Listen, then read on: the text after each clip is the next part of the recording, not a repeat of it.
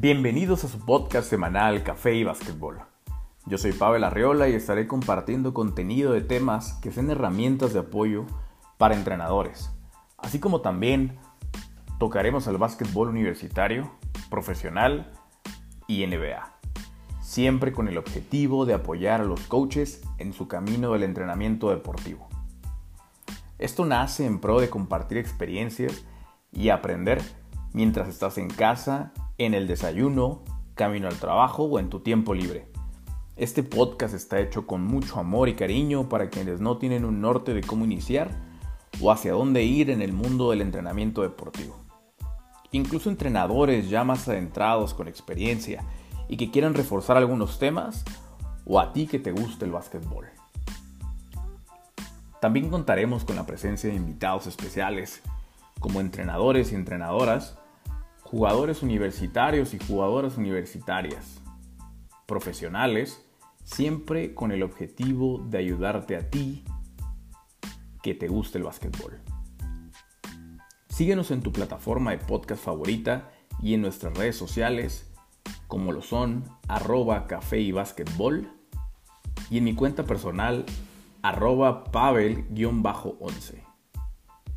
Hasta la próxima.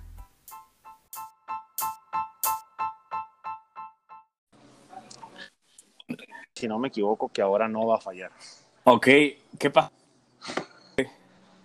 Me, me, me cambié, o sea, ahí donde estaba me agarraba bien, pero no sé, me Ajá. vine para el lobby, entonces no sé si aquí ya sé el problema. De repente se escuchaba como que te, como todo en silencio y luego volvías y luego todo en silencio otra vez y así. Ándale, quién yo sabe también así, yo, yo también así te escuchaba, como que se cortaba y luego volvías. Sí, a lo mejor el internet de, de los dos.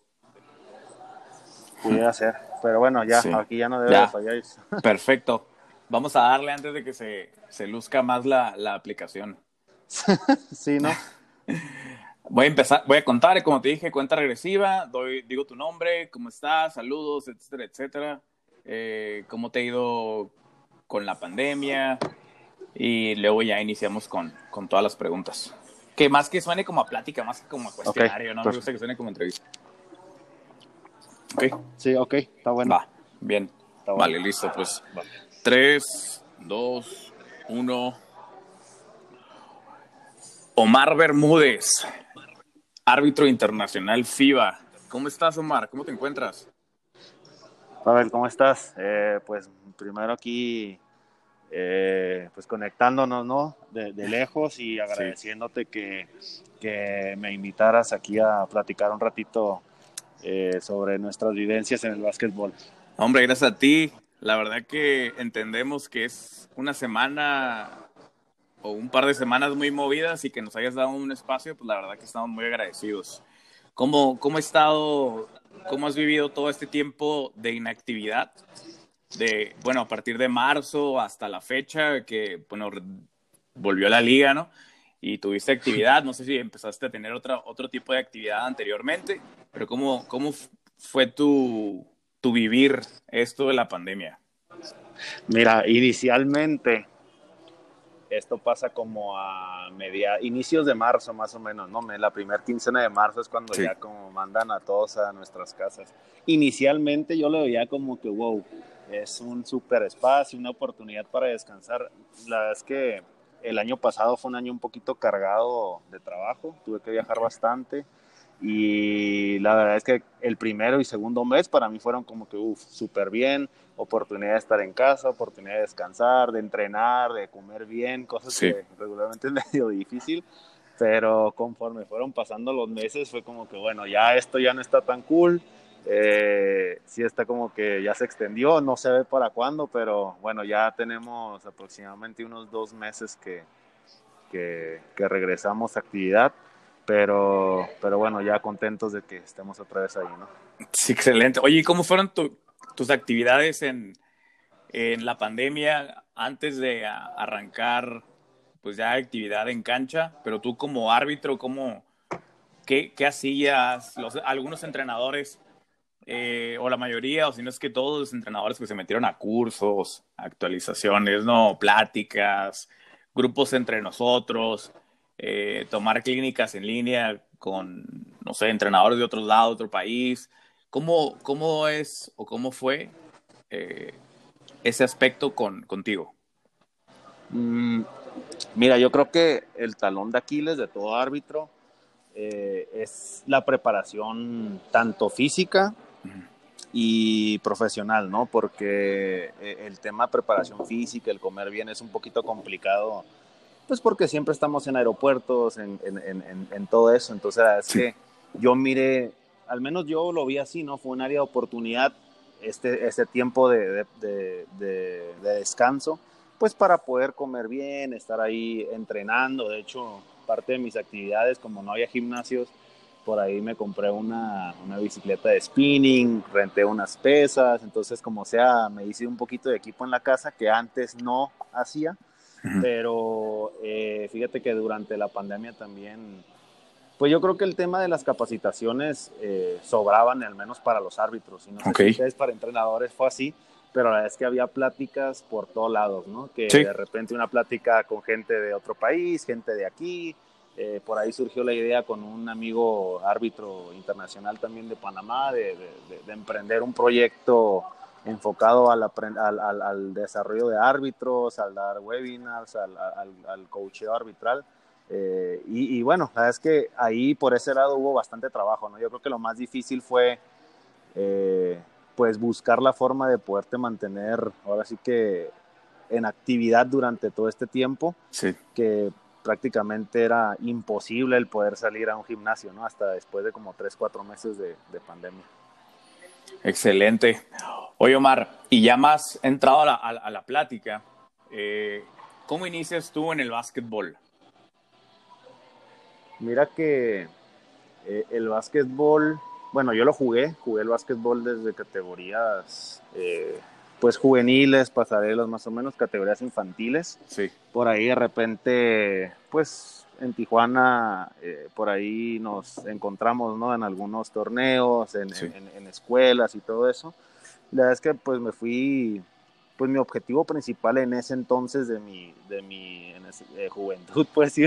Sí. Eh, pues era el, el, practicar el deporte, ahora sí lo más pues profesional posible, ¿no? Lo hacíamos en, en, las ligas locales, en las ligas estudiantiles, por ahí de repente se me da una oportunidad de, de poder jugar eh, cuando Tijuana eh, abre una franquicia en Tijuana eh, de Cibacopa y bueno, juego, juego mi primer año con ellos y posterior a eso mi perfil se fue cambiando con el paso del tiempo, ¿no? La realidad es que el arbitraje para mí termina siendo en aquel entonces una coincidencia, una, eh, algo que, que no era que, yo buscaba de forma intencionada, simplemente eh, por ahí un fin de semana en, una liga local que se juega ahí en, Tijuana, que es la Liga Champañat, eh, pues amigos que, ahora buenos amigos, que me conocían porque pues jugábamos en las ligas locales o jugábamos con las preparatorias, de repente un fin de semana me dicen, oye, madre, pues ya estuvieras aquí, este, eh, trabajando y le decía, oye, pero ¿cómo? Sí, pues vente aquí para que arbitres y trabajes. Inclusive, la anécdota es de que yo me acerco a una cancha porque eh, una muy buena amiga de nosotros, que es la coach Alejandra Ángel, eh, e-, ella en ese entonces practicaba el arbitraje, ¿no? Y, la realidad es que, pues todos lo iniciamos y, y, me incluyo que cuando lo iniciamos fue por, porque era un apoyo económico para, nuestra etapa de estudiante, ¿no? Entonces eh, yo me acerco y pues a tono de broma le digo a Alejandra, ay árbitro, y entonces pasa un compañero y me dice, pues deberías de venir. Entonces me voy la siguiente semana literal, sin silbato, sin plumas, es más, con tenis blancos. O sea, la realidad es que yo no, no, sabía ni dónde estaba parado. Yo nomás iba porque me dijeron que vine a trabajar. Y, y, así fue como, como conocí el arbitraje, ¿no? O sea, conocí el arbitraje cada fin de semana, cada sábado eran jornadas de, de 5, 8, 10 partidos en la Liga Champañada, anotando. La es que fui malo para anotar, no me gustó. Eh, soy demasiado hiperactivo para, para, estar, 40 minutos.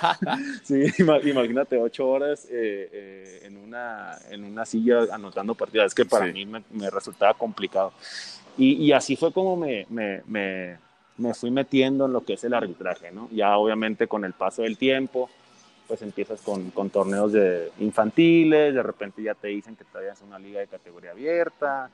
Y, y la realidad es que en el arbitraje, eh, ahora sí que me fui dejando llevar. La verdad es que yo iba a donde, a donde me mandaban, porque pues era un, entre mejor era el nivel, o entre mejor o mayor sea la categoría, pues obviamente el, el, el, ingreso económico en ese entonces pues era mejor, ¿no? Claro. Entonces así fue como, como me fui incursionando en el tema arbitraje Así conocí el básquet, pero así conocí el arbitraje hasta que pasaron eh, eh, momentos que conocí personas como José Reyes Roncini, como Alberto Achutegui, Carlos Morga, gente que ya estaba en, el, ámbito profesional y que por medio del, jugar eh, me fueron jalando poco a poco a, participar en, los temas de las ligas profesionales, en los temas del FIBA Copa, es que yo nunca trabajé la liga, la liga AVE o, las universidades, porque en mi caso, pues surgió un proceso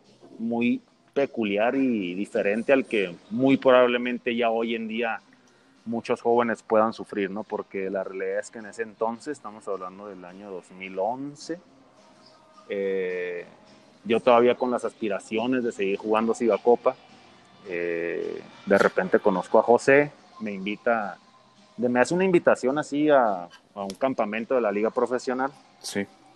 Y la verdad es que yo no conocía nada de lo que era arbitraje. Yo la verdad es que lo único que conocía era ir a Tecate, ir a las ligas locales. Y entonces es cuando eh, me va como que empapando un poquito la información, me involucra en lo que es eh, me convence de, ir a una capacitación de la liga profesional del, en el 2011, imagínate. Y, es en ese entonces cuando, ¿Tenías cuando casualmente yo tenía 22 años en ese 22, ok. 22. Y, y, es entonces que casualmente esa clínica, además de ser una clínica de selección para los árbitros de liga profesional, era una clínica para para eh, revalidar las licencias de los árbitros internacionales y adicional para eh, aspirantes a una licencia internacional. Entonces la realidad es que yo llego, yo llego a, la primer, a mi primer clínica y, y, de un día para otro me convierto en árbitro internacional. La realidad es que no tenía no sé dónde lo que estaba pasando. Y, ya con el paso del tiempo, pues bueno, empiezan a pasar muchas cosas que ya después ahorita platicaremos, pero eh, así fue como, como, como, como me metí en el básquet, así fue como me metí en el, en el arbitraje, que realmente no era, eh, como te digo, un, un, objetivo principal, pero con el paso del tiempo, con el paso de las experiencias, pues se va convirtiendo ya en, en una profesión como tal. ¿Y, ¿Y, qué hace, qué hace que te que sigas por el camino que te inspire o que te motive a, seguir dentro del arbitraje. Ya vives tu primer campamento a los 22 años en el 2011, te conviertes en árbitro internacional y después, ¿qué pasa? ¿Qué, o sea, ¿qué experiencias dices, bueno, esto sí es para mí o esto me gusta, mejor dicho, y, por aquí quiero ir? ¿Qué, ¿Qué eventos suceden o qué pasa por tu cabeza que dices, este es el camino? Mira, la verdad es que fue un proceso muy difícil porque porque inicialmente eh, cuando yo me convierto en un árbitro internacional, la realidad es que las oportunidades para, para, para hacerte o para poder obtener un, un, carnet internacional, pues la, la, realidad es que no, no se dan cada en cada esquina. ¿no? La verdad es que hay, que hay que sufrir un proceso. Eh, en ese entonces el proceso era, eh, pues tú sabes, pasar las Olimpiadas, pasar, todo eso. Y la verdad es que yo, sin haber pasado todo eso, pues me, me, llego a la plataforma internacional y, y, empieza a pasar un proceso de, pues ahora sí que de fogueo, de aprendizaje, en el que yo te puedo decir que en ese entonces quizá eh, la regla la tenía en un 40%, en un 50% de, de, dominada.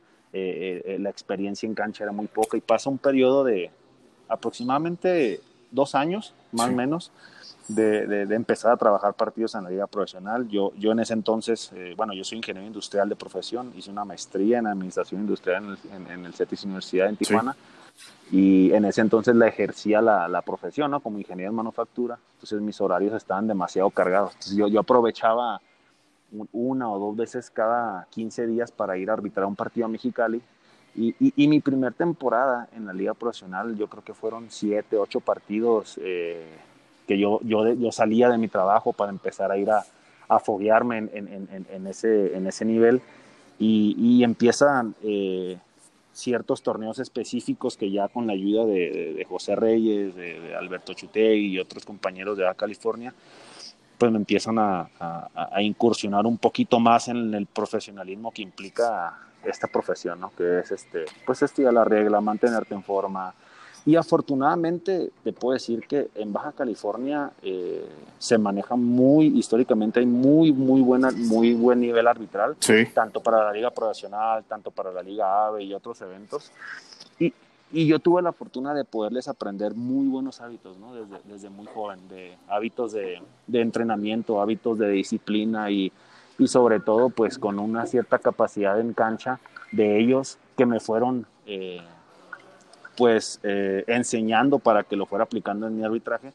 Y, así pasan aproximadamente que dos años en el que, en el que yo estoy eh, trabajando algunos partidos de la liga profesional hasta que ya llega mi primera oportunidad como árbitro internacional, ¿no? Ahí es donde yo digo, pues bueno, no sé bien todavía qué, qué implica, qué significa, pero pues iba yo a mi primer evento, un, un evento 16 en Cancún, y, pasan dos, tres eventos cuando me empiezo a dar cuenta en dónde estás parado, qué es lo que implica, cuál es, qué es lo que puedes lograr y qué es lo que puedes llegar. La verdad es que nunca hay un límite, pero, pero eh, yo creo que tiene que pasar un proceso medio complicado porque porque pues yo me convierto en algo internacional sin, sin, sin, tener experiencia, ¿no? Y obviamente con la incertidumbre si realmente eres bueno, si realmente mereces estar en esa posición, sí. siendo, siendo que muchas otras personas pues han peleado o han, o han esforzado bastantes años por obtenerlo y pues muchas veces no se les da o por X o Y razón pues se le otorga a otra persona, ¿no?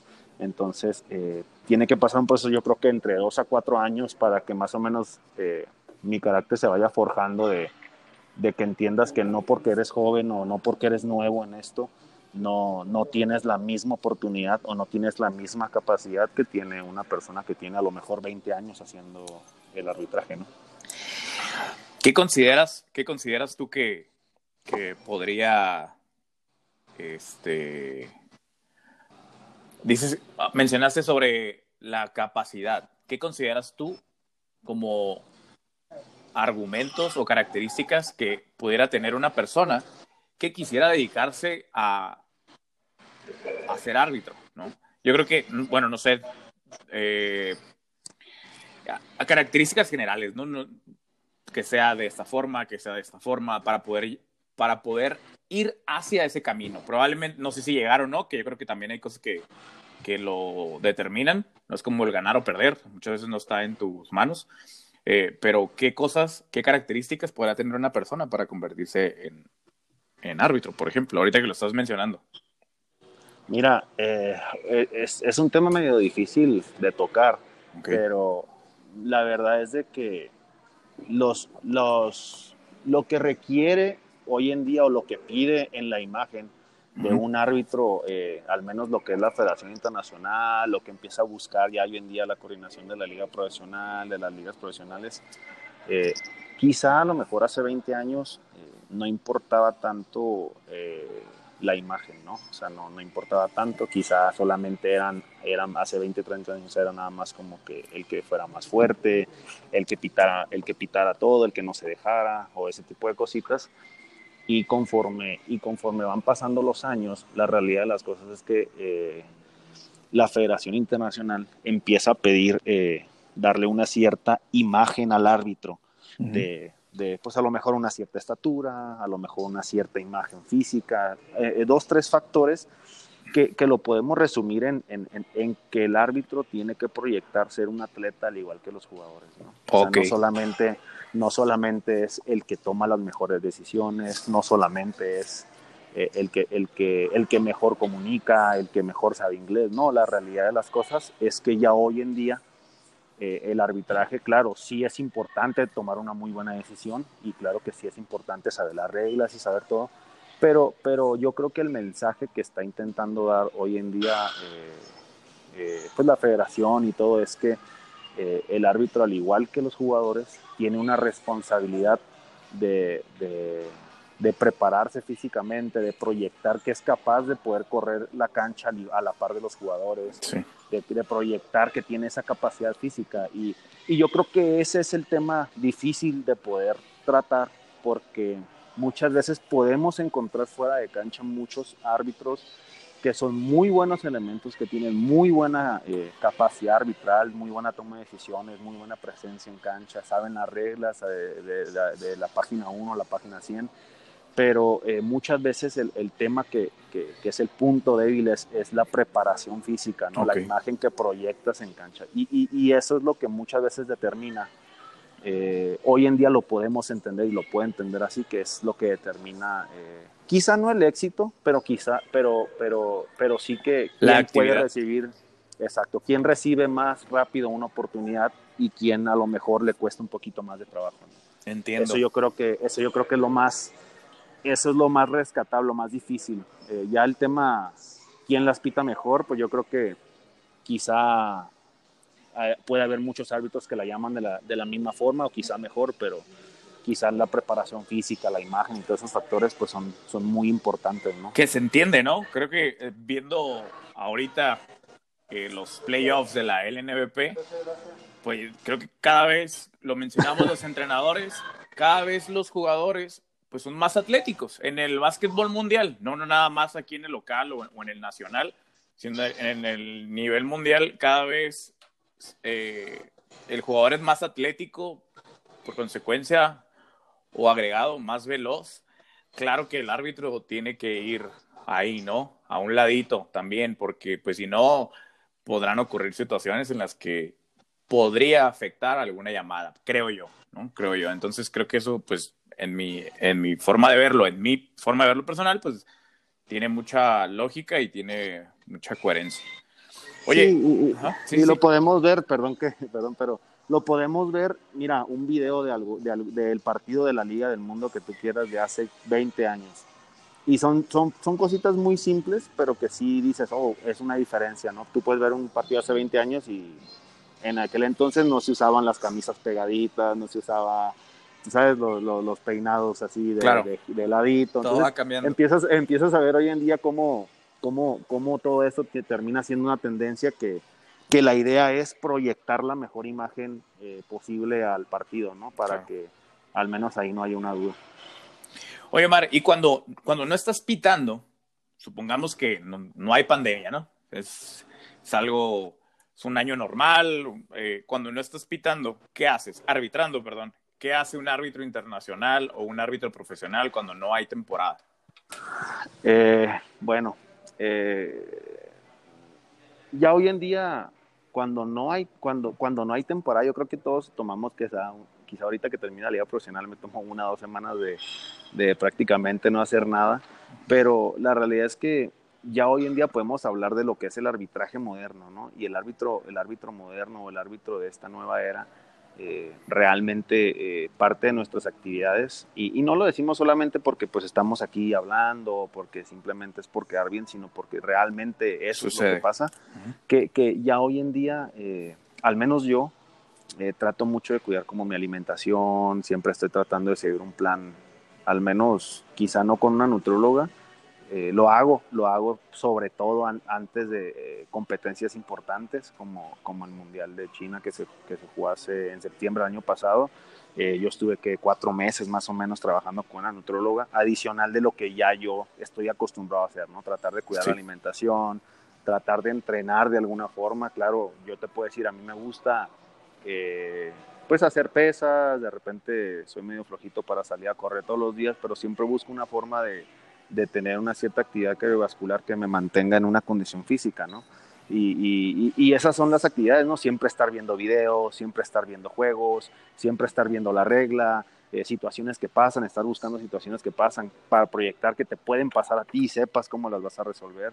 Pero eh, la realidad de las cosas es que hoy en día tiende mucho a lo que es el entrenamiento, al estar comiendo bien, tratar de mantener ese orden, porque con el paso del tiempo, yo lo que le digo a los árbitros jóvenes, fíjate, ahora yo ya tengo es mi décima temporada en la liga profesional. Entonces, yo cuando empecé en el 2011, yo no pensé que ahora yo iba a decir que le iba a decir a los árbitros, como yo no soy el joven, ya hay otros más jóvenes que yo. Entonces, eh, yo lo que les digo a los árbitros jóvenes que que en el momento, tú no sabes en el arbitraje cuándo te va a llegar una oportunidad, ¿no? Tú no sabes cuándo te va a llegar una invitación para que trabajes un campeonato de primera fuerza, una liga profesional, a finales de la liga profesional o quizá un evento internacional. Y, y, y, por eso es que tú siempre te tienes que estar preparando, ¿no? Para que cuando llegue ese momento, yo siempre les digo una frase que es no desear haber tenido más tiempo sino que estés listo desde, desde que el momento que te llegue tú digas, ya, estoy listo porque me preparé para cuando este momento llegara, ¿no? Sí. Y, y, y, eso es básicamente lo que hacemos, ¿no? O sea, lo que hago al menos yo, que es estar haciendo entrenamiento de pesas, estar comiendo bien, eh, estar siempre pegado a la regla, estar conectado al básquet para, para que nuestra mente siempre esté fresca, ¿no? Al momento que haya que volver a la cancha. Fíjate que eso que acabas de mencionar, lo platicábamos, lo platicábamos en otro episodio para los jugadores y pues entrenadores también, que más vale estar listo a una oportunidad que no llega a que no estés listo y te llegue la oportunidad.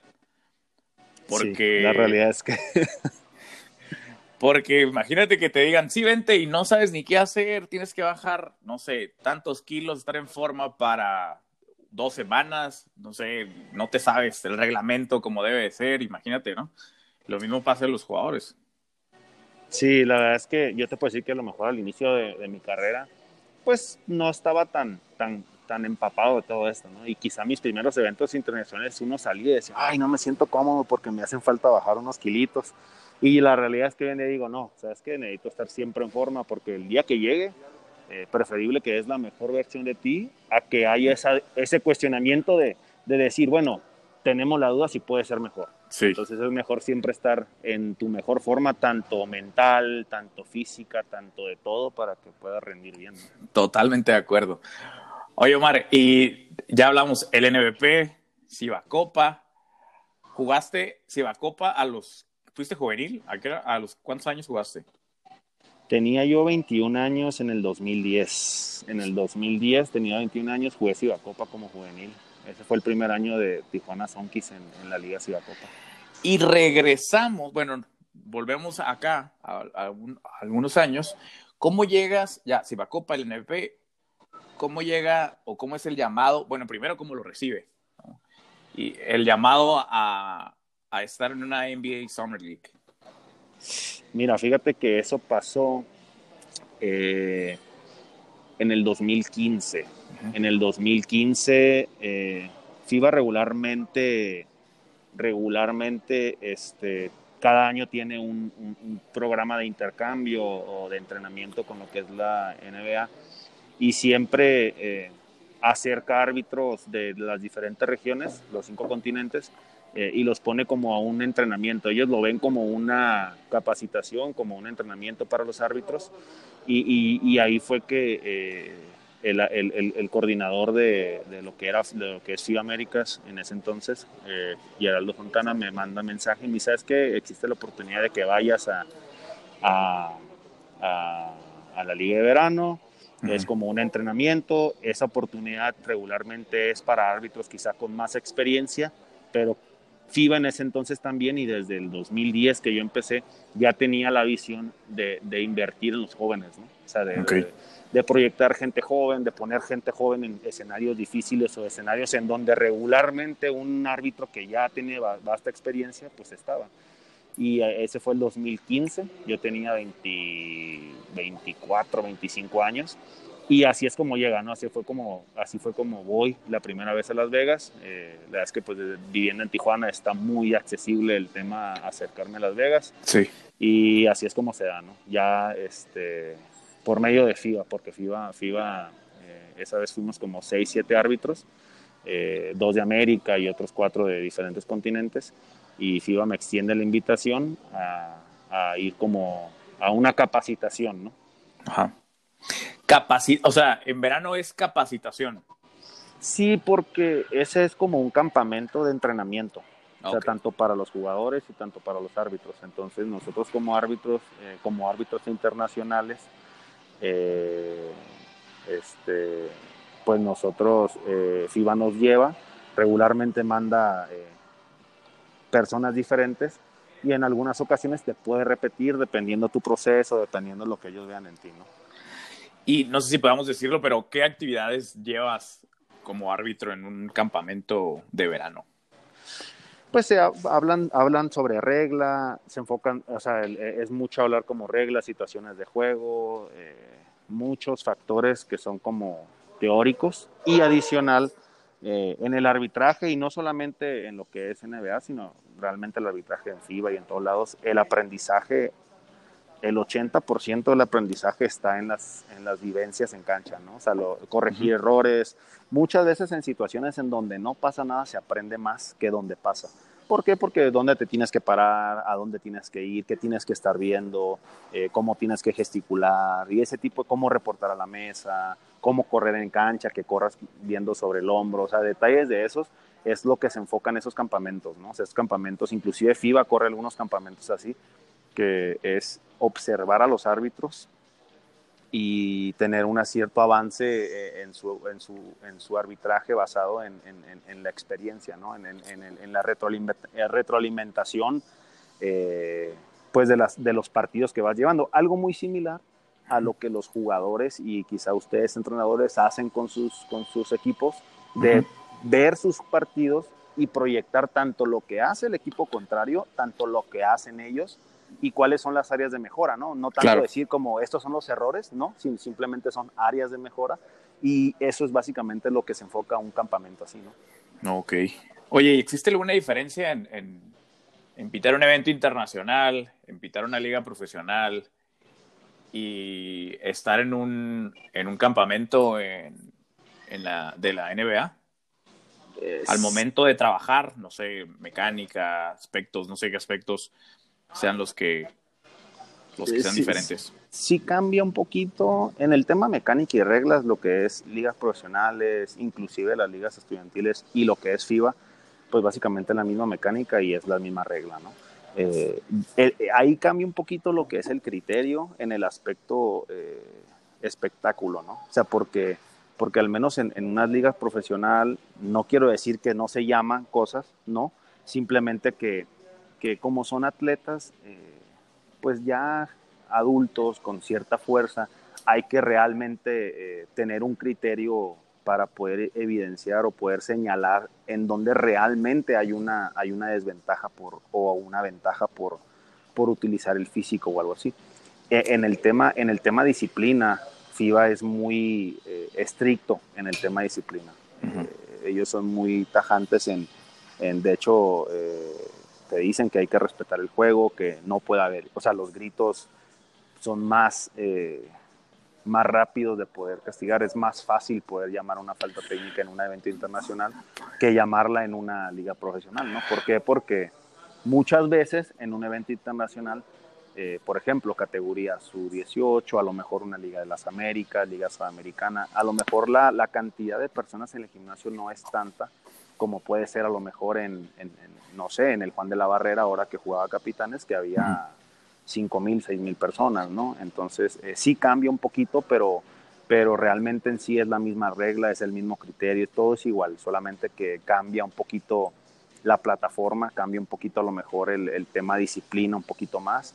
Y, y, lo, y, quizá a lo mejor con lo que es Liga de Verano, pues sí, a lo mejor ahí sí cambia la mecánica y cambian dos, tres factores, ¿no? En lo que es básquetbol, es básquetbol igual, pero, pero ya la mecánica es un tema diferente y pues adicional de eso, pues que es el idioma, ¿no? O sea, el idioma es solamente en inglés y en un evento internacional no siempre es todo inglés, pero tiende a ser el idioma universal. universal. Ya, entiendo.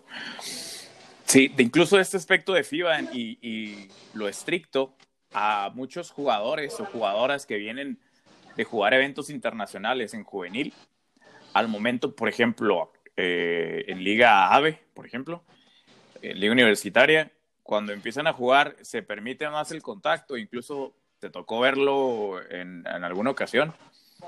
Eh, y ese era el conflicto de los jugadores que venían de, no sé, representar a México, por ejemplo. Es como, oye, pero me está, no sé, empujando de cierta manera, ¿no? Me está jalando y no es nada y el árbitro dice que pues que siga jugando. Entonces, entonces como eso, ese es el es parte de adaptarse a muchos jugadores que vienen de prepa y de, te digo, de, de ligas, no, de selección, por ejemplo, que han competido internacionalmente y, es, y entran a la universidad, esa parte su primer año de transición o de adaptación. Es una de las cositas que, que pueden entrar en conflicto probablemente, pero llegan, logran adaptarse, ¿no? Pero ahorita que dijiste que es más estricto, eh, y lo platicamos con ellos y lo, entienden, los primeros seis meses sí son un poquito complicados para ellos, pero ya después ya lo, lo adquieren súper bien. Ese, ese, aspecto de, de, lo estricto, la verdad que sí es interesante. La verdad, es de que en el tema de disciplina sí FIBA eh, no, no, ahí no juegan con eso, pues a ellos es, ahí no hay que arriesgar, ahí no podemos arriesgar. Eh, claro. que muchas veces eh, pasa, pero es muy raro que, que, los árbitros permitan, o sea, la línea es más sensible para, para, la disciplina, para los reclamos, es un poquito más sensible que quizá una liga AVE o una liga profesional, un Cibacopa. Ya a lo mejor en el, en el tema contacto, en el tema contacto tienden a ser muy, muy similares en las categorías adultas. ¿eh? O sea, la, Liga, la Liga de las Américas, la Liga Sudamericana, los mundiales adultos, el contacto tiende a ser muy similar. O sea, la idea es no llamar todo lo que pasa en el juego lo ilegal, sino simplemente llamar lo que realmente tiene una trascendencia para el partido, o sea, lo que realmente determina en dónde un equipo puede sacar una ventaja eh, clara, ¿no? De eso. Entonces, eh, eh, el, criterio ahí sí es muy similar, pero sí la disciplina sí es, sí es un poquito diferente. Ah, entiendo. Oye, hablando de disciplina, ¿cómo, cómo llevas un partido con jugadores de un renombre grande? ¿Es lo mismo? Eh, ¿Cambia algo?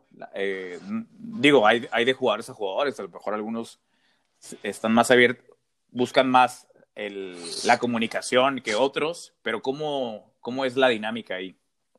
Mira, si es difícil ese tema, si es difícil porque eh, muchas veces eh, un jugador de mucho renombre podría, quizás hasta cierto punto, eh, la gente podría decir, no, es que se le, inclusive jugadores te dicen, no, es que a él lo tratan diferente y, y es que a él no le llamas una falta técnica y es que a él le permites que te hable más. No, no, es tanto, no es tanto que se le permita más que a otros, eh, solamente que eh, quizá hay una hay, hay, más accesibilidad a la comunicación, ¿no? Hay más accesibilidad a la comunicación. Yo creo que el tema manejo de jugadores claves o jugadores de cierto renombre es muy complejo. Eh, yo creo que aquí lo más importante es, es, es, es que por, por nosotros los árbitros, no se propicie una mala comunicación o una comunicación, como dicen en inglés, una comunicación basura, ¿no? O sea, lo que es trash talking. O sea, que nosotros no seamos quienes, quienes, quienes hacemos que la conversación se vaya por un lado malo. Nosotros siempre hasta cierto punto eh, es algo que, que, yo ahora le, le trato de, de, pues, eh, pasar a las nuevas generaciones, a la gente nueva que ahora está acá en la liga y eso. Eh, tratarles de decir, mira, eh, nosotros de, de, alguna forma estamos para ayudar al jugador, para ayudar al equipo. ¿Y cómo lo ayudas? Lo ayudas, pues obviamente le pitas una faltita, le pitas otra y el jugador dice, oh, ya llevo dos, me pongo a jugar.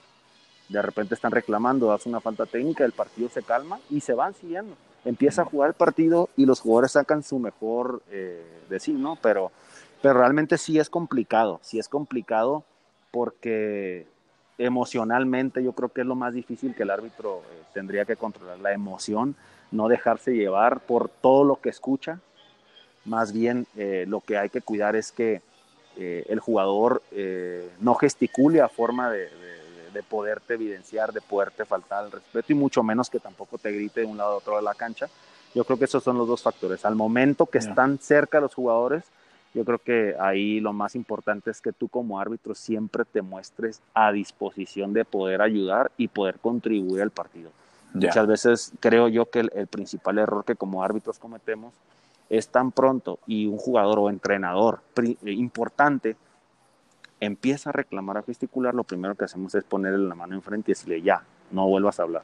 Y la realidad es que creo yo que ese es un error muy grande, ¿no? Porque eso realmente en vez de, en vez de promover la comunicación, lo que hace es que le, le, entorpece y es ahí cuando vienen las faltas técnicas y es ahí donde vienen 50 faltas en un partido.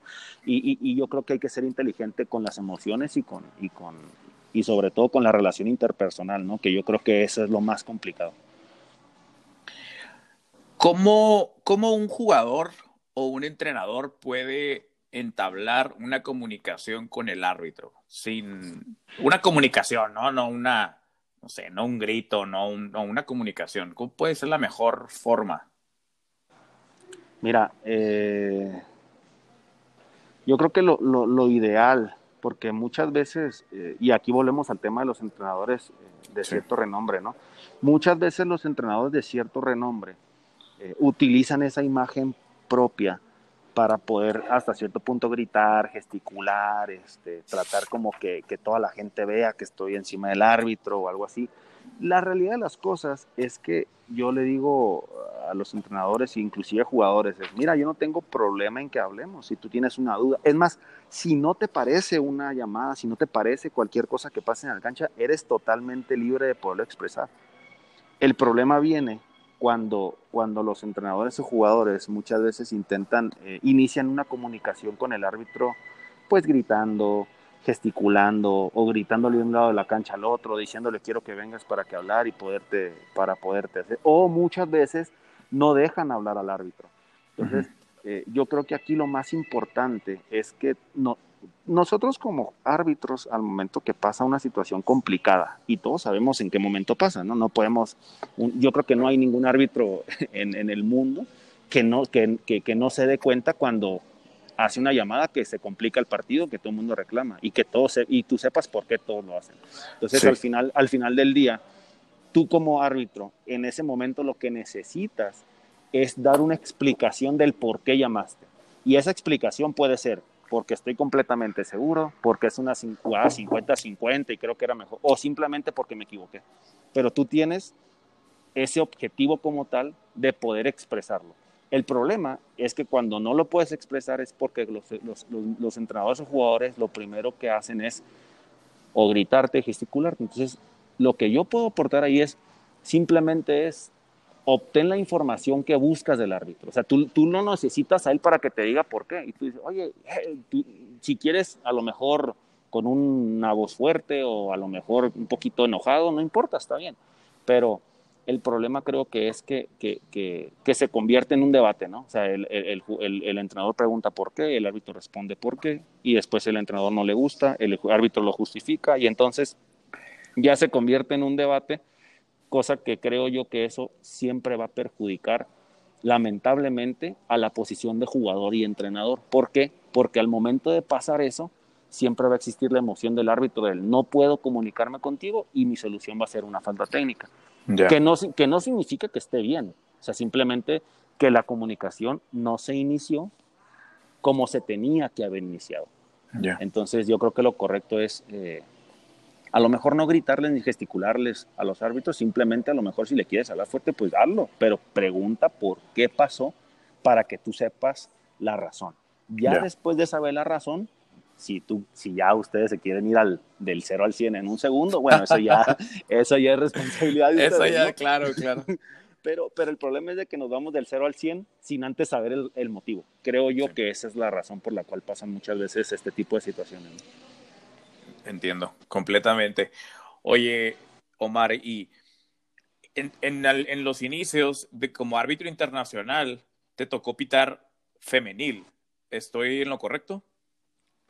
Eh, sí, categorías eh, juveniles y e, e, inclusive categorías de adulto. ¿E, ¿Existe alguna diferencia en, en, la rama femenil y varonil en el momento de trabajar con ellos? Ah, sí, sí existe una diferencia, no en la regla, pero sí en el tecnicismo y, las cosas específicas que tenemos que observar como árbitros. Eh, la verdad es que si, me preguntas, y yo, bueno, no me lo preguntaste, pero si tengo que dar una respuesta, a mí se me complica mucho el, el femenil.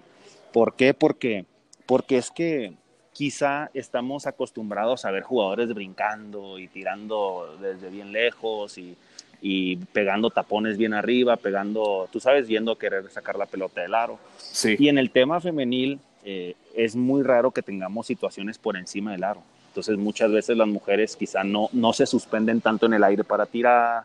Entonces sí es más complejo, el, al menos en mi persona, el tema, el tema arbitraje femenil, porque eh, arbitras, yo creo que el 80% o el 90% del año lo arbitras. Eh, eh, en categorías de hombres y cuando vas el de mujeres estás como poquito descanchado, ¿no? Entonces, okay. eh, sí, sí, sí, el, sí el, el, el, el, el, femenil es un poquito más técnico, porque las mujeres son más técnicas para tirar, son más técnicas en sus movimientos, y es un poquito más notorio cuando, cuando reciben una falta o cuando las, o cuando la, las hacen perder el balance en la, en, la, penetración, las hacen perder el balance cuando van a la canasta. Entonces, sí es un poquito más, eh, más evidente en ese aspecto. En, en, el tema, en el tema de disciplina, yo, yo creo que por eso se me hace un poquito complicado, porque no es lo mismo eh, tratar de como hombre querer controlar. Eh, hombres que tú te puedes meter cuando se quieren pelear y, o cuando se está empieza y tú puedes meter tus manos y separar y cosa que con las mujeres no puedes hacer, ¿no? Porque porque entonces se puede malinterpretar, tienes que cuidar esa parte, entonces eh, sí, sí, es un poquito más técnico y un poquito más como de, de controlar las emociones, ¿no? Como hombre, porque, porque, porque obviamente, obviamente hay que tener esos aspectos siempre en cuenta. Perfecto. Oye, y la parte del público, ¿cómo, bueno, cómo iniciaste? Ahorita ya podemos decirlo, igual nos puedes mencionar el antes y el después, pero antes Omar Bermúdez, ¿cómo vivía, cómo nublaba, eliminaba el ruido del público y cómo va avanzando, o a lo mejor no lo eliminaba, no sé, y cómo va avanzando y cómo lo trabajaste eh, en, el, en el aspecto arbitral? Fíjate que sí, es, ese es medio complicado el poder, este, el poder entender que muchas veces el público forma parte importante de tus emociones, ¿no? Porque, porque pues todo el tiempo te están presionando, eh, eh, todo el tiempo te gritan y pues bueno... Eh, Eres el malo siempre, ¿no? Ah, sí, siempre, siempre, eres el malo de la película y, y, la realidad es que muchas veces como, como hay muchas personas que van y te presionan y te gritan, como hay otras que pues inclusive te ofenden, ¿no? Entonces, eh, yo creo que al principio sí, sí me pegaba bastante. Digo, yo, yo cuando, cuando empecé, yo tenía cero experiencia eh, en olimpiadas, en, en, universidades, cosas de esas. Entonces arbitro mis primeros partidos en Mexicali, en, en, en el Auditorio del Estado en ese entonces y, era difícil el poderte controlar cuando pitabas una, una situación eh, en la que te equivocas. ¿no? Recuerdo en ese entonces arbitré un partido que, que, en el 2012 por ahí era clásico, que era Soles de Mexicali con Halcones de Jalapa. Y Halcones con jugadores importantes de la selección de ese entonces, inclusive Soles con, con Horacio Llamas todavía jugando. Y, y la verdad es que la presión era muy, en ese entonces era muy mala porque para mí porque no sabía manejarla. No Ya hoy en día, después de ya algunos años, eh, entiendo que, que, que, no hay que escuchar lo que se viene de fuera, que simplemente hay que entender por qué pasan las cosas y, entender qué es lo que va a pasar y cuando te equivocas simplemente saber que te equivocaste, pero ya el público no tiene que influir. Y, la verdad es que eso es un proceso de, yo te puedo decir, dos, tres, cuatro o hasta cinco años en un árbitro que se, que se, que se madura en esa parte de, de no, eh, de no cambiar emocionalmente en base a lo que la gente te pone presión o te dice, ¿no? Muchas veces. ¿Cómo, cómo te comunicas con el jugador? ¿El jugador cómo se comunica contigo cuando... ¿Qué técnicas utilizan cuando tienes un gimnasio? Por ejemplo, Soles es una plaza muy buena que pues la mayoría o todos los juegos está a reventar, ¿no? Entonces, ¿cómo, cómo es tu, tu labor en, eso, en este tipo de juegos? Soles y muchos, ¿no? Digo, hay muchos equipos que están llegando, pero por mencionar un, ejemplo. Hay plazas como, como Zacatecas, como eh, el, Juan de la Barrera, eh, Aguascalientes, que son plazas que regularmente se llenan. Y mira, yo creo que aquí mucha, aquí ya no tiene nada, ya no, ya no tiene tanta injerencia lo que el jugador dice, porque es muy complicado que lo que te dice el jugador a un metro de distancia lo escuchen pues, arriba en las gradas.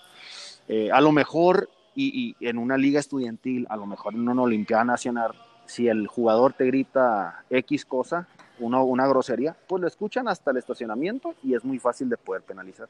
Pero en una liga profesional es muy complicado el que tú llames una falta técnica, a menos que te griten o que te digan algo que ya de plano dices, bueno, pues ya no. Entonces, la técnica aquí que hay que usar es propiciar que no se gesticule. O sea, yo lo que hago mucho con los jugadores, muchas veces nosotros entendemos cuando los jugadores están inconformes, cuando los jugadores tienen duda.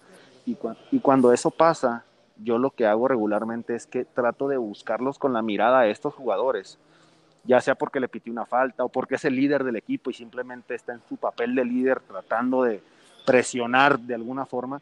Y lo que hago es tratar de generar una, una conexión visual con esta persona para, hacerle, para decirle, ven, ven para poderte decir por qué pasó esto, ven para poderte decir X cosa lo que te quiero decir. Pero lo primero, lo primero es que no te gesticulen y tú tampoco como árbitro gesticular, porque para la persona que no entiende, la persona te puede, el árbitro, el jugador te puede estar diciendo, eh, fíjate que eh, no estoy de acuerdo con esta jugada, así como te lo digo, pero te puede estar gesticulando con las manos arriba.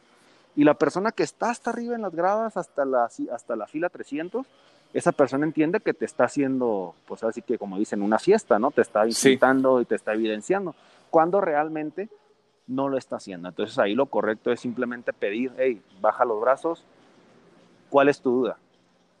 ¿Por qué eh, está reclamando? ¿Qué, ¿Cuál es tu duda? ¿Qué pasó? ¿Qué tienes? Explícame para poderte entender. Y cuando él te lo dice, quizás se calma un poco y es cuando entonces tú puedes ir con la información que él necesita, ¿no? Quizá no esté de acuerdo con la información, pero bueno, ese ya es otro tema. Eso ya es de cada quien. Pero lo principal, yo creo, es aquí no gesticular. No gesticular porque eso es lo que más evidencia. Realmente eh, el arbitraje es más visual que verbal. Y, creo yo que es bien importante que, que, como árbitro sepas controlar tus gesticulaciones y que también sepas controlar las gesticulaciones de los terceros. ¿no? bastante interesante eso que acabas de mencionar. Eh, creo que hay varias acciones que me ha tocado ver que, que ahorita me están, como dicen, me está cayendo el 20 porque suceden ciertos aspectos, ¿no? En los juegos. Oye, Omar, ¿cuál ha sido la lección más importante que te ha tocado aprender dentro del mundo del arbitraje? Fíjate que el arbitraje me, me ha enseñado muchas, muchas lecciones, pero eh, más bien yo, yo siento que el arbitraje me ha hecho crecer mucho como persona. Y más allá de todo eso, ¿no? Eh, más, más allá de solamente ser jugador o arbitrar partidos y, que te, den, te paguen por hacerlo, yo creo que el arbitraje eh, eh, te hace hasta cierto punto una persona más que sabe controlar muy bien sus emociones, que sabe relacionarse sobre todo con las personas. y, y yo creo que la lección más importante con el paso del tiempo es no dejar de trabajar por lo que tú quieres, ¿no? O sea, yo creo que eso es lo más importante. O sea, muchas veces sentimos que, que ya llegamos a donde estamos y la realidad es que siempre hay algo más. Siempre nos sentimos que tenemos lo mejor, que, que, ya no puedo hacer nada, nada más y la realidad es que no. El arbitraje me ha enseñado que, que tanto en el deporte y tanto en la vida siempre se puede hacer algo más y siempre hay algo más que puedas lograr. Y, y pues la realidad es que es no dejar de trabajar, eh, seguir trabajando, no importa en dónde estés, no importa lo que hayas logrado, seguir trabajando y siempre mostrar la mejor parte de ti, ¿no? O sea, siempre mostrar la mejor parte de ti y que la gente, sobre todo, eh, te vea como un ejemplo a seguir, ¿no? O sea, te vea como un ejemplo a seguir. La verdad es que hay muchas lecciones, yo creo que la más importante es esa, ¿no? Que, que no dejar de trabajar, no importa lo que hayas hecho, no importa en dónde estés, siempre hay algo que puedes hacer mejor, mejor. y siempre hay un lugar más al que puedes llegar. La verdad es que bastante interesante, y concuerdo contigo. Es una lección muy, muy, muy importante que se puede aplicar en el trabajo y se puede aplicar en la vida, ¿no? Sin duda. Omar, ¿qué te hubiera gustado saber en tus inicios que ahora ya sabes? Esa es una buena pregunta y te lo dije, ¿no? este, sí. Eh, mira, la realidad de las cosas es de que eh, nosotros siempre creemos que, ya sabemos todo, ¿no? Dices, no, ya, ya no hay nada más que pueda saber, pero la realidad es que la verdad es que la vida y el deporte siempre te van sorprendiendo y, la verdad es de que lo único que te puedo decir es que eh, si yo supi, si yo en ese entonces que hubiera sabido que que la disciplina en la profesión del básquet, porque no solamente es para el, para el jugador ni para el árbitro, sino es para todos. O sea, que la disciplina era parte importante y era fundamental en, en, en, tu, en tu, proceso de, de, desarrollo. Quizá desde el día uno la hubiera tomado. La verdad es que no, no, no soy indisciplinado, creo yo. Claro, como todos, de repente tenemos ahí un espacio, pero creo que la disciplina la entiendo yo como en mi tercer o cuarto año, creo, de mi arbitraje. Cuando entiendo en dónde estoy parado, cuando entiendo eh, más o menos qué se puede hacer. Eh, pero yo creo que sí, que, que hubiera podido alcanzar algunas cosas antes si yo hubiera sabido que eso iba a formar parte, ¿no? Muchas veces como árbitro dices, ay, pues no es tan importante, realmente los jugadores son los que se tienen que estar disciplinados, son los que tienen que entrenar, y te terminas dando cuenta que pues no, que realmente tú tienes un compromiso todavía más grande, ¿no? Que ellos, y, y, la verdad es que eso es lo que me ha enseñado el arbitraje, ¿no? La verdad es que ser disciplinado, ser disciplinado siempre en lo que comes, en lo que dices, en cómo te comportas, en cómo te vistes, eh, y yo creo que esos son todos los aprendizajes que me ha dado para mi vida, ¿no? Quizá, por ejemplo, algo tan sencillo, y el otro día lo escuchaba en un podcast tuyo de la entrenadora Atsi... Atsimba, sí. Atsimba, ajá. Que ella decía que a sus jugadoras no las dejaba salir en, en sandalias o en chanclas a comer. Sí. Y, y, y, ese tipo de acciones se proyectan en el arbitraje. Realmente, eh, todas esas cosas son las que me ha enseñado, ¿no? Pero realmente es la disciplina. O sea, la disciplina es algo que tú entiendes a, con el paso del tiempo y que yo estoy seguro que no solamente yo, sino hasta los árbitros nuevos, que si alguien escucha el post de los árbitros, va a decir, wow, la disciplina es desde el día cero. O sea, eso es algo que, que, que lo vas aprendiendo, pero creo que no solamente yo, sino muchos hubiésemos querido saber que, que, que no necesitábamos tres, cuatro años para empezar a, a ejercer, ¿no? y, y, y eso yo creo que es lo más importante. Sin duda, y muchas veces pues, no lo comprendemos hasta que hacemos uh, una recapitulación de lo que hemos vivido. Oye, Omar, ¿qué, ¿qué, ha cambiado en el Omar de hace cinco años al Omar de hoy? Uh, arbitralmente, uh -huh. eh, quizá a lo mejor en mis primeros... Yo, yo me hice árbitro internacional en el 2011 tengo 10 años, 10 temporadas en medio profesional, ¿no? Tengo 10 años haciendo el arbitraje sí. profesional. Yo creo que en mis primeros 6 años, 6 o 7 años, era un árbitro demasiado emocional, demasiado. O sea, demasiado duro, eh, reaccionaba muy rápido a, las, a los reclamos, reaccionaba muy rápido a ese tipo de cosas. Hoy en día creo yo que he aprendido a, a, a, a no tomarme muy a pecho todo lo que pasa a ser más tranquilo, a enfocarme en el desarrollo del juego, en enfocarme en que, en que yo no soy la parte más importante del partido, yo simplemente soy un facilitador y, y me encargo de llevar el partido. En lo personal, creo yo que eh, me ha hecho una persona mucho más responsable, y no solamente conmigo, sino con, con los míos y conmigo y con mi entorno, ser muy responsable en, en las cosas que hago, en las cosas que digo, cómo, cómo me visto, cómo, cuáles son mis objetivos, en ver un poquito más claro mi futuro. O sea, realmente, realmente esto me ha cambiado, y yo siempre lo voy a decir, arbitraje a mí me cambió la vida, eh, me hizo mejor persona principalmente y, bueno, realmente creo que, creo que eso es un yo de hace 10 años y ese es un yo de ahora, ¿no? Excelente. Y y ya para terminar, Omar, eh, creo que lo que acabas de decir es bastante importante.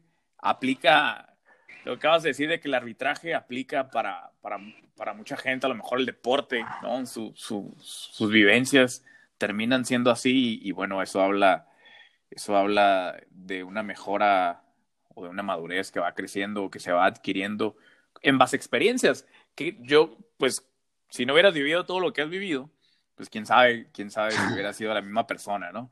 Claro. Y eso aparte de muy emocional, todos lo, lo vivimos, incluso los entrenadores, eh, pues en nuestros inicios somos muy emocionales y después nos vamos haciendo así, creo yo, ¿no? Un poquito más tranquilos, más, más analíticos, más prudentes, que eso, la verdad que está bastante bueno, bastante interesante. Uno de repente no lo puede llegar a entender, probablemente como entrenador de, de, del, árbitro.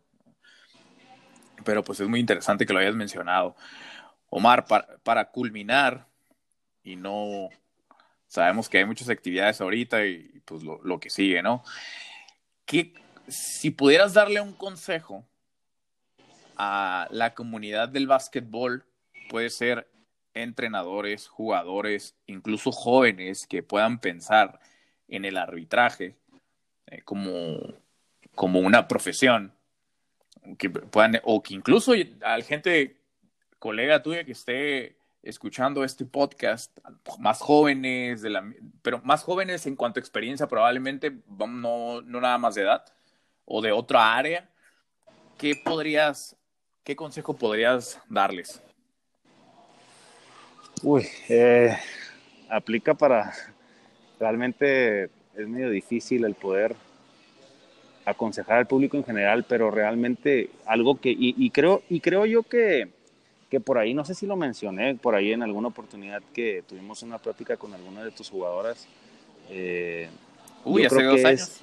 Hace como dos años. Sí. Eh, eh, yo creo es no dejar de trabajar, ¿no? O sea, no dejar, no dejar de trabajar por tus sueños, no dejar de trabajar por lo que quieres, o sea, no, que no, porque, porque realmente, mira, en, en el proceso de, de, los árbitros va a haber muchos altibajos, ¿no? O sea, puede haber hoy en día una persona que dirige que le gusta si te pone, el día de mañana hay otra persona que no le gustas tanto y de repente te pone, pero ya un poquito menos. Sí. Eh, en el tema de las jugadoras puede ser muy similar, ¿no? Puede ser muy similar de repente te escogen para una selección, mañana no te escogen. Entonces, eh, la realidad de las cosas es que, es que no dejar que, que, que, las situaciones que tú no puedes controlar afecten la forma como tú te preparas para mañana, ¿no? O sea, realmente, eh, justamente ahora, por ejemplo, eh, yo estoy pasando una, una, situación medio compleja con el tema, con el tema eh, de la federación y todo esto. Sí. Eh, tú sabes que ahorita se, los, los, Juegos Olímpicos se movieron para este año 2021. 21, sí. Pero, pero si no se hubiesen movido o cancelado, yo me hubiera quedado fuera de los Olímpicos por, por el tema de la federación. Sí. Y, y yo, y yo, ten, y yo realmente tenía dos opciones, es como lamentarme, estar triste o simplemente seguir trabajando y esperar la siguiente oportunidad. Y yo creo que, yo creo que eso es lo más difícil de poder medio entender tanto para jugadores, entrenadores, árbitros, dirigentes, para todos, ¿no? Que sí. es seguir trabajando, seguir preparándote, siempre hay un área de oportunidad y yo creo que lo más difícil es entender que no, has, que no estás hecho, que siempre hay algo que puedes mejorar que siempre hay un tiro que puedes cambiar, que siempre hay un corte que puedes hacer para el otro lado, simplemente que, que, que como árbitro tienes diferentes formas de poderlo solucionar. Y, y, y, creo yo que eso es lo difícil, ¿no? Yo creo que ese es el consejo, es no dejar de trabajar, no importa lo que pase, hay cosas que tú no puedes controlar y, y lo que sí puedes controlar es cómo te perciben, cómo, cómo, cómo te preparas y sobre todo cómo te proyectas ¿no? hacia otras personas. Que, o sea, si la, si la gente te ve como una persona profesional o si la gente te ve simplemente como una persona con talento que explota solamente eso, ¿no? su talento. Sí. Y, y, yo creo que eso es lo, eso es lo que yo les podría, podría eh, dar como ah, consejo.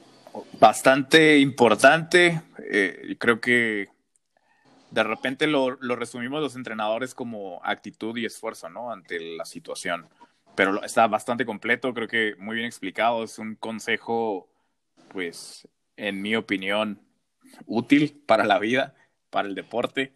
El deporte siempre lo, lo comparo con la vida.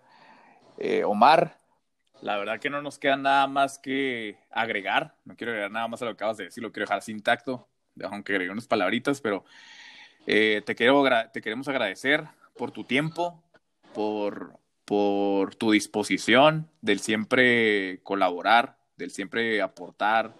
No ha sido la primera vez que platicamos y siempre estás abierto. Creo que pues eso siempre hablamos todos de, de comunicar, transmitir, compartir y pues nada más darte las gracias por, por, el, por el tiempo de estar acá. Y por último, no sé si alguien, si tengas algún contacto, correo, redes sociales, eso lo hacemos con, con todos, entrenadores, jugadores, jugadoras, donde puedan seguir, seguirte.